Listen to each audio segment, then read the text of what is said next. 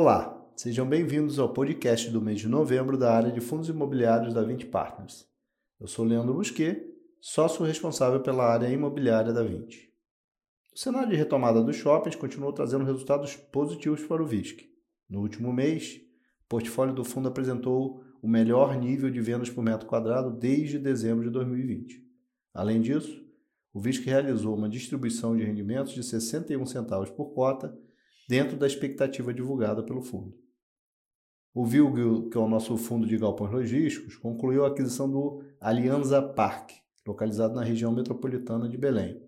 O ativo que constava na destinação de recursos da sexta emissão de cotas contribuiu para a diversificação do fundo, que hoje já conta com mais de 600 mil metros quadrados de área bruta locável.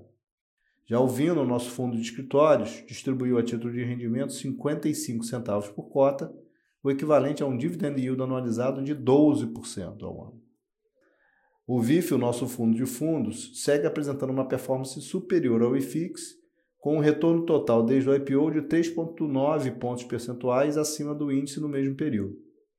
O fundo ainda anunciou distribuição de rendimentos de 63 centavos por cota, o que representa um dividend yield anualizado de 10,3% sobre a cota de mercado do fim do mês de novembro.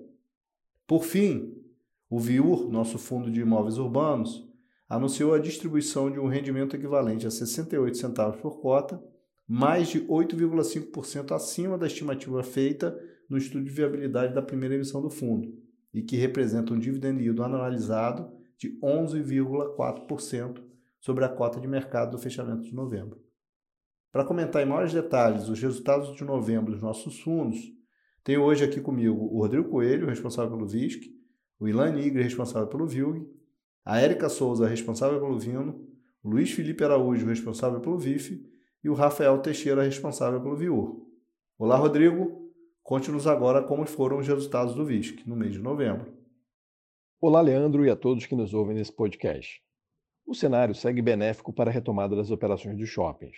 Observamos um crescimento mensal consistente no resultado dos ativos ao longo dos últimos meses, refletindo a melhora do cenário sanitário em especial causado pela evolução acelerada da vacinação no país, o que impulsiona a circulação de pessoas e, consequentemente, o fluxo de pessoas nos shoppings.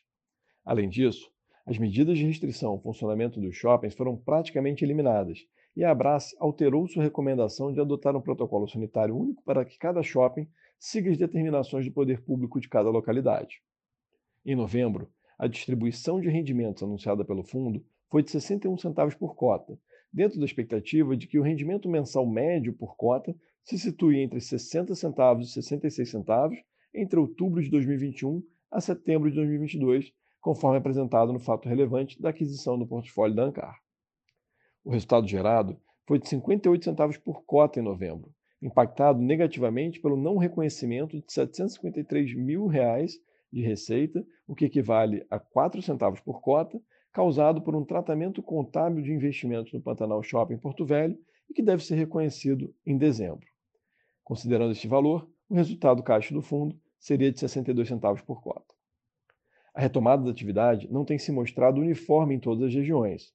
O portfólio do fundo, em outubro, apresentou vendas 6% abaixo do mesmo mês em 2019, quando comparamos os mesmos shoppings, com destaques para o Vila Romana e Guatemi Fortaleza, que apresentaram crescimentos relevantes no período.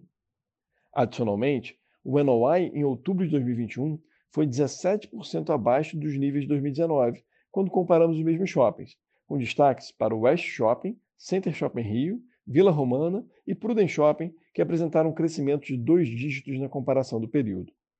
As cidades que apresentaram melhores resultados são locais onde a flexibilização das restrições ao funcionamento dos shoppings ocorreu de forma mais acelerada. Agora eu passo a palavra ao Ilan, que vai falar sobre o VILG, seus resultados e últimos acontecimentos relevantes do fundo. Obrigado, Rodrigo, e olá a todos. No mês de novembro, o fundo adquiriu 100% do empreendimento denominado Aliança Parque, localizado em Benevides, na região metropolitana de Belém do Pará. O ativo, que constava na destinação de recursos da sexta emissão de cotas do fundo, possui aproximadamente 49 mil metros quadrados de área bruta locável e é um condomínio logístico composto por cinco galpões modulares. O imóvel possui ainda uma área de expansão com ABL potencial de aproximadamente 45 mil metros quadrados, sobre o qual o fundo possui direito de preferência para aquisição. O valor total da transação foi de 135 milhões e o fundo passou a ter direito sobre o resultado operacional líquido do ativo em regime de caixa a partir da data de aquisição. Nessa transação, é estimado um cap rate de 9% para os próximos 12 meses. A transação também conta com uma estrutura de earnout e prêmios de locação, os quais foram detalhados em sessão do comunicado ao mercado. A transação contou com uma estrutura de securitização para pagamento a prazo de 100% do preço, corrigida a uma taxa de PCA mais 6,5% ao longo de 15 anos.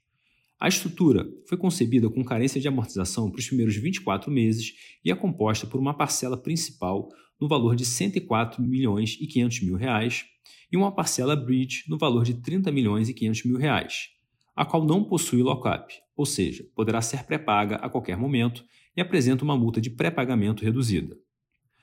A receita operacional líquida, esperada para os próximos 12 meses, é de cerca de 11,9 milhões o equivalente a um valor aproximado de 7 centavos por cota ao mês, que, descontadas as despesas financeiras da operação estruturada de alavancagem, representa um incremento mensal de 3 centavos por cota ao caixa do fundo, a partir do mês de dezembro. A distribuição de rendimentos do fundo no mês de novembro foi de 64 centavos por cota.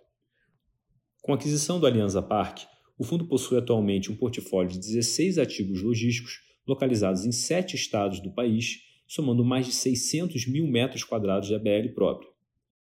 Atualmente, o fundo apresenta ocupação financeira de 100%, sendo 39% da receita imobiliária do fundo atribuída a locatários que praticam atividades de e-commerce, seguido de 26% no segmento de transporte e logística, 9% em alimentos e bebidas e 7% em cosméticos, configurando uma exposição relevante a setores que têm se mostrado bastante resilientes.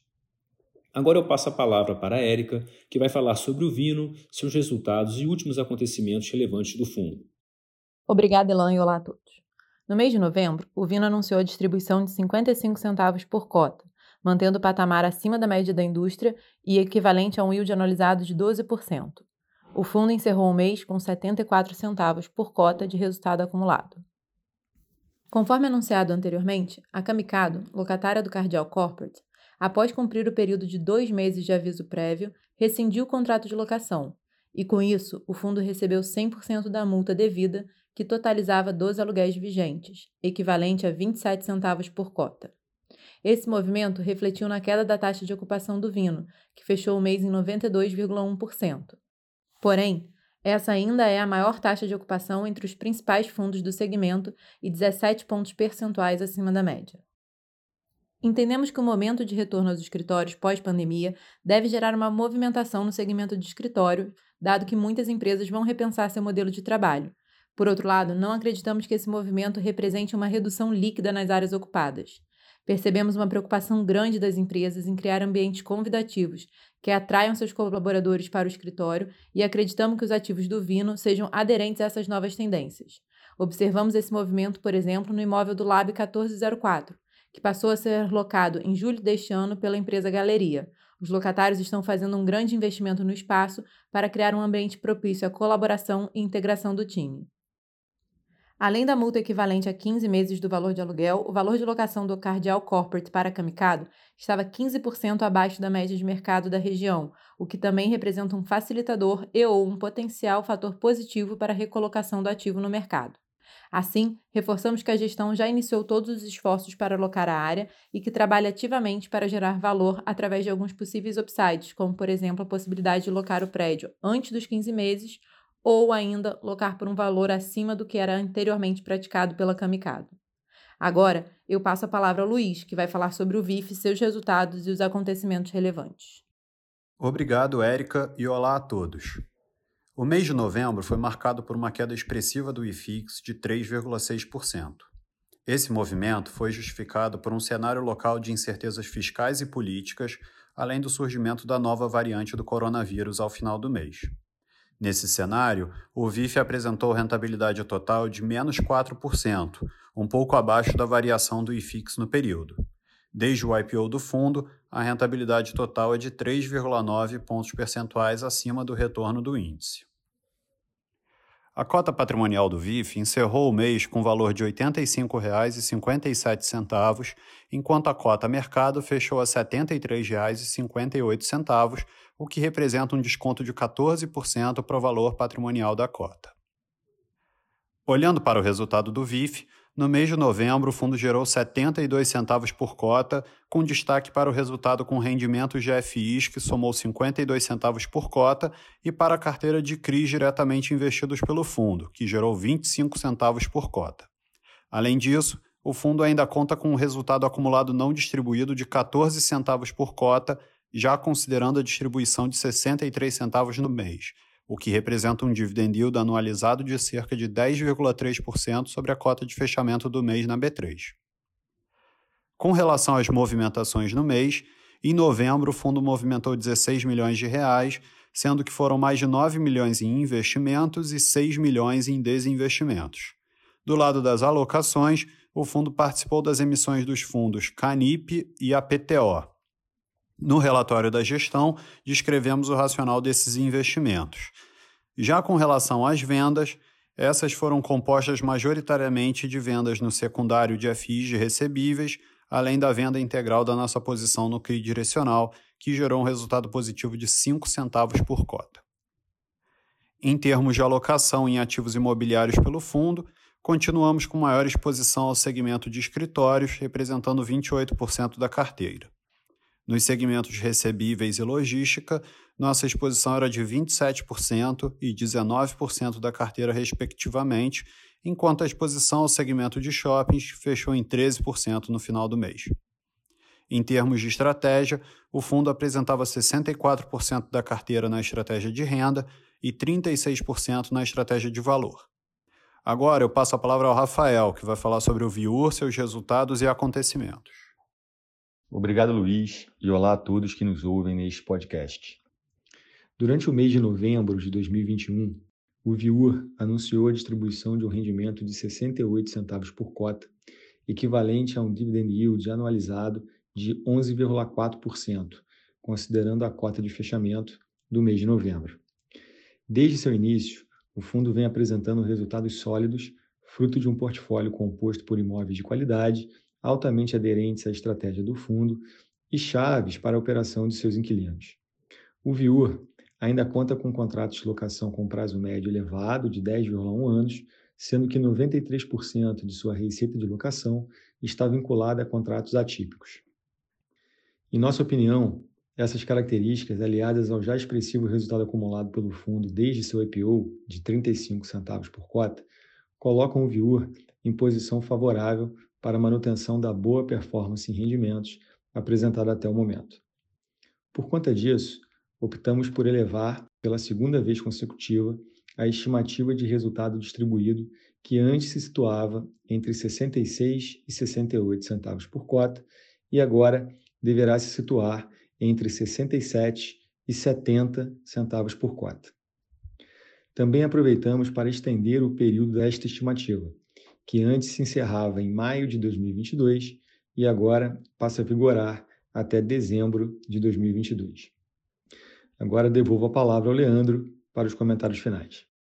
Obrigado, Rafael, e muito obrigado pela atenção de todos. Gostaríamos de ressaltar que o nosso canal de RI está à disposição para dúvidas e esclarecimentos. Acesse o nosso site 20fi.com e receba todas as informações dos fundos em seu e-mail.